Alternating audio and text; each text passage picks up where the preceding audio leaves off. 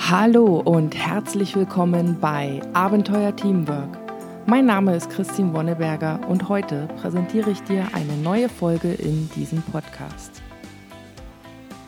Heute geht es dann endlich um die fünfte Dysfunktion von Teams nach dem Buch von Patrick Lencioni. Und zwar handelt es sich hierbei um fehlende Ergebnisorientierung. Und hier gibt es dann jetzt auch zwei Aspekte. Das eine ist, gibt es überhaupt ein Ergebnis, das es zu erreichen gibt? Und das zweite ist, ist das ein Teamziel, ein Ergebnis für das Team oder ist es das, das jeder, eigen, jeder selbst für sich verfolgt? Auch heute werde ich wieder die Dreiteilung machen. Wie macht sich fehlende Ergebnisorientierung bemerkbar? Dann auch, was bedeutet überhaupt Ergebnisorientierung und was kannst du tun, um die Ergebnisorientierung in deinem Team zu fördern? Wie eben schon kurz erwähnt, es gibt ja so zwei Aspekte, die hier mitschwingen. Das eine ist, haben wir überhaupt Ziele bzw. Ergebnisse? Ich benutze die beiden Worte jetzt recht synonym. Und wenn ja, sind das Ziele von einzelnen Personen oder sind das die Ziele von Teams? Und es geht ja hier in dem Buch, so wie Patrick das meint, darum, dass es die Teamziele verfolgt werden. Und dementsprechend, wie macht sich hier eine fehlende Ergebnisorientierung bemerkbar? Ja, wenn halt die Teammitglieder nicht die, eigen, äh, nicht die gemeinsamen Ziele des Teams verfolgen, sondern ihre eigenen. Das merkt man dann dadurch, dass das Erreichen der eigenen Agenda, das Abarbeiten der eigenen Agenda viel, viel wichtiger ist, als zu schauen, ob das Team in Gesamtheit vorankommt ich weiß nicht, ob du das kennst, ein kleines Beispiel ist, jeder hat ja so seine Aufgaben im Team und dann guckt man ja, ich habe ja meine Aufgaben geschafft, ja, bei dem hakt's. Nur genau das ist das Beispiel für, ich habe meine persönlichen Ziele verfolgt, aber nicht die des Teams, denn für das Team ist es überhaupt nicht förderlich, wenn ein Einzelner auch nur hakt im Team. Da muss dann geholfen werden, grundsätzlich. Was da auch noch so ein bisschen mitschwingt, ist ein stark ausgeprägtes Statusdenken. Ein anderer Aspekt, wie man es merkt, ist dann wieder etwas genereller, wenn man überhaupt gar keine messbaren Ziele hat. Und was auch passiert, wenn wir keine Ergebnisorientierung haben, ist, dass die Teamentwicklung einfach stagniert und das Team auch sehr leicht vom Wesentlichen abzulenken ist. Ehrlich gesagt, wie auch, weil wenn ich keine Ziele habe, woher will ich denn wissen, was wesentlich ist? Ja, und somit passiert ja auch, dass jeder irgendwo selber definiert, was wesentlich ist und das kommt zu Spannungen und dann kommt es auch zu taktierendem Verhalten zwischen einzelnen Teammitgliedern. Und da spielen wir jetzt auch schon wieder in andere Bereiche, nämlich in die erste Dysfunktion fehlendes Vertrauen rein, denn da auch da taktiert man. Genau, und was hier auch noch so ein bisschen mitspielt, ist, wenn, wenn ein Ziel erreicht wurde, wird es nicht als Teamziel verkauft zelebriert, sondern wirklich als den Erfolg einer einzelnen Person. Und das ist eigentlich, glaube ich, das Merkmal, wo man dann am schnellsten sieht, dass es um die Einzelperson und nicht ums Team geht. Ich hoffe mal, die Punkte geben jetzt schon mal so einen kleinen Einblick darauf, was alles so passiert, wenn wir überhaupt gar keine richtigen Ziele im Team haben. Okay, dann komme ich jetzt mal zur zweiten Frage und zwar, was bedeutet Ergebnisorientierung? Dabei handelt es sich um das Ausrichten des eigenen Handelns auf die Umsetzung bzw. die Erreichung der vorgegebenen Ziele bzw. der eigenen Ziele, in unserem Fall hier natürlich die Teamziele.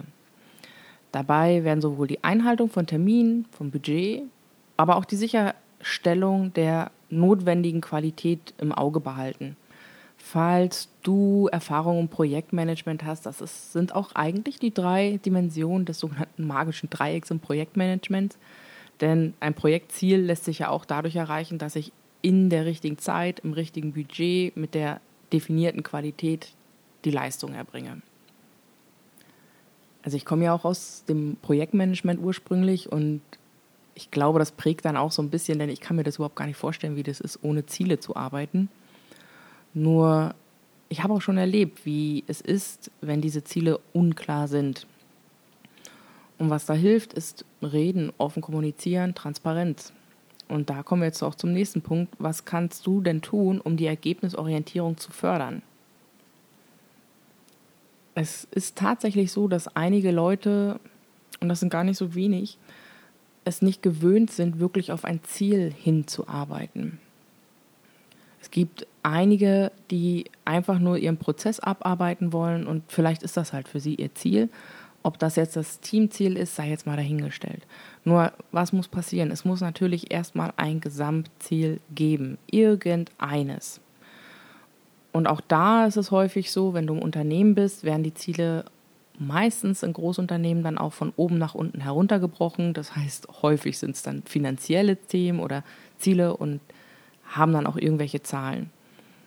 Ich habe auch schon oft erlebt, dass diese Zahlen für die einzelne Abteilung überhaupt nicht mehr greifbar sind. Jetzt Beispiel ist, du bist in einem kleinen Vertriebsbereich in deiner Firma, hast ein, ein Projekt und du kriegst aber als Ziel, die Gesamtmarge des Unternehmens ähm, sicherzustellen. Das klingt sehr weit weg. Und in solcher Art von Zielen hilft es, wenn man sich dieses große Thema runterbricht, in kleine Themen aufteilt. Und zwar so, dass ich kleine Steps habe, die ich kurzfristig erreichen kann, um dorthin zu wandern. Denn was man sich dann auch so ein bisschen bewusst werden muss, ist, dieses große Ziel, hier in dem Beispiel die Marge des Gesamtunternehmens sicherzustellen, werde ich mit meinem kleinen Fünf-Mann-Projektteam sicherlich nicht gewährleisten können. Aber ich habe einen Anteil daran. Und was kann ich tun, um diesen Anteil daran zu erfüllen?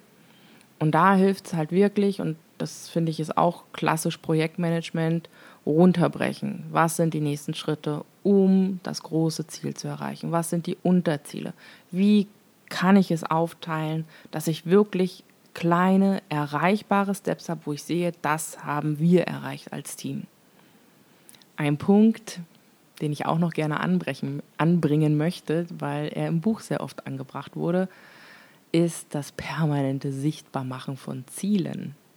Ehrlich gesagt, ich habe es noch nicht so häufig erlebt und ich finde es wahnsinnig spannend, denn dann, wenn ich wirklich meine Ziele sehe, kann ich mich auch immer wieder selbst reflektieren, ist das, was ich tue, gerade wirklich auf das Ziel ausgerichtet. Und ich weiß nicht, wie es dir geht, aber ich stelle mir diese Frage im Alltag gar nicht so häufig, außer ich sehe meine Ziele. Ich habe schon vor einigen Jahren im Rahmen einer Weiterbildung, wo es dann auch darum ging, hier so Karriere, Weiterentwicklung und so weiter, diesen Tipp bekommen, überlege, was sind deine Ziele und ist dein Handeln förderlich für diese Ziele.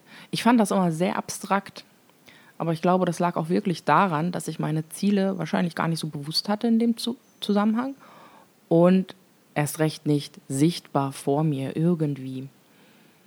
Und ich habe das jetzt auch mal gemacht. Ich, ich visualisiere unsere Teamziele aktuell sehr häufig und ich finde es sehr spannend, denn tatsächlich merke ich an mir selber, ähm, dass ich eigene Handlungsweisen anfange in Frage zu stellen, weil ich denke, boah, ich glaube, so so zielfördernd ist das jetzt gar nicht. Das macht zwar irgendwie Sinn, aber wenn ich jetzt an meine Ziele oder unsere Teamziele denke, hilft das eigentlich gar nicht. Irgendwie ist das eigentlich, vielleicht ist, müsste eigentlich jemand anders das machen oder es ist gar nicht wichtig, was auch immer. Ja, und das wäre mir wahrscheinlich diese Gedanken gar nicht so gekommen, wenn ich nicht immer wieder mir unsere Ziele anschauen würde. Aus diesem Grund möchte ich dich auch tatsächlich ermutigen, versuch's einfach mal. Macht dir eure Teamziele sichtbar, irgendwie ein Post-it, in einem Word, in, in einer Notiz, was auch immer dir hilft, damit du sie wirklich sehen kannst. Und dann immer mal wieder schauen. Und mit immer mal wieder meine ich mindestens einmal die Woche, schöner natürlich jeden Tag. Also sofern die Ziele von deinem Team jetzt nicht über mehrere Seiten runtergeschrieben sind, sondern leicht überblickbar sind. Immer wieder raufschauen und sich fragen, ist das, was ich tue, wirklich hilfreich, um in unserem Ziel voranzukommen? Und dann kommt auch der nächste Schritt, wenn du anfängst oder bemerkst, dass, dass vielleicht dein Handeln hm, an der einen oder anderen Stelle ein bisschen angepasst werden könnte, um wirklich effizienter aufs Ziel hinaus zu steuern, wirst du auch merken, dass es in deinem Umfeld den einen oder anderen Punkt gibt. Und an der Stelle möchte ich dir dann schon den nächsten Tipp geben, wenn du das merkst, auch mal den Mut haben, dann bei den Kollegen nachzufragen, inwiefern ist das jetzt für unser Ziel förderlich. Bitte ohne anklagenden Ton, sondern wirklich mit dieser Neugier, die diese Frage ja auch impliziert. Ich möchte es verstehen. Ich möchte verstehen, was dich treibt, das zu tun und wieso das förderlich ist. Damit kommst du in einen Dialog und er hilft dir, deine Kollegen zu verstehen und auch neue Aspekte an dem Ziel, über die du vielleicht noch gar nicht so nachgedacht hast, zu sehen. Ein Punkt, der auch noch hilft, wenn du eine Führungsverantwortung hast und dein Team stärker in die Ergebnisorientierung entwickeln möchtest. Binde alle Teammitglieder in die Ausformulierung der Ziele mit ein. Und auch wirklich alle. Es gibt ja Teammitglieder, die ein bisschen lauter, sage ich jetzt mal, sind und welche, die sich eher zurückhalten schaff es, dass alle wirklich sich aktiv einbinden und es nicht nach dem Motto läuft, ja, die, die sich jetzt am lautesten eingebracht haben, die haben es halt bestimmt. Denn das führt dazu, dass die, die sich nicht aktiv eingebracht haben, sich auch nicht unbedingt involviert fühlen. Weil sie waren es ja nicht. Hier hilft auch Transparenz schaffen, Offenheit, offene Kommunikation sicherstellen, dass es jeder wirklich die Chance hatte, ähm, sich einzubringen. Und dann habe ich noch einen Punkt für dich, der gar nicht so, also finde ich zumindest vom Bezug her jetzt nicht so wirkt, als dass es die Ergebnisorientierung fördert. Meine Erfahrung ist aber, es tut es wirklich, und zwar die Schaffung von Transparenz und klaren Strukturen. Denn meine Ziele kann ich nur verfolgen, wenn ich weiß, wie und das schaffe ich durch Transparenz und klare Strukturen. Dadurch kann ich den Weg sehen. Dadurch weiß ich, wer alles noch mit ins Boot geholt werden muss, wer vielleicht nicht, der aber gerne mit drinne wäre, wie auch immer. Klare Strukturen helfen dir dabei, voranzukommen. Und das brauchst du bei der Ergebnisorientierung, um deine Ziele zu erreichen. Und was ich jetzt auch schon öfter so ein bisschen habe durchklingen lassen, möchte ich jetzt gerne nochmal laut sagen an der Stelle, ist das Thema die Zusammenarbeit dann auch reflektieren. Nicht nur das eigene Verhalten, sondern auch das Miteinander. Wie ist unser Miteinander? Ist das förderlich, um unsere Ziele überhaupt zu erreichen? Oder jetzt extremes Beispiel, jeder arbeitet da in seinem Kämmerchen vor sich hin und wir sollen einen Kommunikationsplan aufstellen. Das funktioniert irgendwie nicht, weil jeder da in seinem Eckchen hockt. Genau, die Zusammenarbeit reflektieren ist die Art, wie wir zusammenarbeiten, förderlich für unser Team, für unser Ziel. Und sollte das vielleicht nicht ganz so förderlich sein oder es gibt Verbesserungsmaßnahmen, über Korrekturmaßnahmen nachdenken und ein implementieren. So, das war's jetzt. Die fünfte Dysfunktion mit ein paar kleinen Tipps. Ein paar Anmerkungen möchte ich gerne noch anbringen zum Buch von mir selbst. Ich fand es wirklich wunderbar zu lesen. Es ist ähm, herrlich kurzweilig. Es regt auch zum Denken an. Es ist geschrieben als Geschichte, was es halt nicht so als Sachbuch aussehen lässt. Und das, das finde ich eigentlich das Angenehme, weil dadurch der Zugang einfacher ist. Ich denke, dass es in Sachen Zusammenarbeit im Team und Förderung im Team jetzt nicht das Maß aller Dinge ist, im Sinne von, hey, wenn du das alles verfolgst, hast du definitiv ein super High-Performance-Team, sondern umgekehrt, ich glaube, es ist ein super Ansatz, und wenn man sich alle fünf Dysfunktionen mal anschaut und für sein eigenes Team reflektiert, dann wirst du auch schon Punkte finden, wo du denkst, hier kann ich schon mal ein bisschen nachjustieren. Und so würde ich das Buch auch empfehlen. Es ist ein super Start.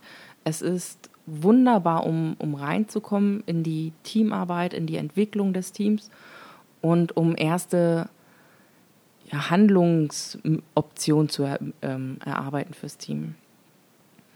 Und ich denke, solltest du dir auch die Arbeit machen oder die Mühe machen, mit deinem Team hier etwas voranzugehen, also sprich diese fünf Dysfunktionen mal ansatzweise oder vielleicht auch im Ganzen durchzugehen, werden neue Themen aufkommen und da geht es dann ja auch los und wird spannender und individualisierter. Ich selber habe mich auch gefragt, an der einen Stelle muss es denn immer so viel sein, zum Beispiel jetzt beim Thema Zielerreichung. ist es denn wirklich so wichtig, dass sich alle auf das Teamziel ausrichten und, und heißt das dann automatisch, dass die, ähm, dass die eigenen Ziele jetzt untergeordnet werden müssen? Ich glaube nicht, dass dem so sein muss und der Aspekt wird jetzt aber so in diesem Buch jetzt nicht beleuchtet, nur als ein kleines Beispiel. Ist aber auch nicht aus, also ist nicht Sinn und Zweck des Buches. Also meine persönliche Meinung, um das vielleicht hier noch ähm, aufzulösen, ist, ich bin der Meinung, dass sich Teamziele und persönliche Ziele nicht widersprechen müssen. Im Gegenteil, eigentlich können sie Hand in Hand gehen. Und ich glaube auch nicht, dass du ein sehr gutes Teamziel erarbeiten wirst, wenn es im Widerspruch zu den persönlichen Zielen einer Person, eines Mitgliedes des Teams steht. Und das ist dann so diese Spannende, wo es dann in die Interaktion geht. Okay, gut. Ich breche jetzt an der Stelle einfach mal ab. Das sind jetzt meine persönlichen Gedanken. Wie gesagt, es ist ein wunderbarer Start. Ich glaube, wenn du es schaffst, all diese Punkte schon mit deinem Team umzusetzen, dann bist du schon hervorragend. Aber es gibt immer noch Raum zur Verbesserung und das ist ja dann auch das Spannende. Ich hoffe, die Folge hat dir gefallen, beziehungsweise alle fünf Folgen. Ich würde mich sehr über dein Feedback freuen, über deine Rückmeldung, Anregungen, Ideen. Am einfachsten erreichst du mich dann per E-Mail unter podcast.abenteuer-teamwork.com. Ich wünsche dir dann noch eine wunderschöne Woche und hoffe, wir hören uns dann in zwei Wochen wieder. Bis dann, alles Gute, ciao.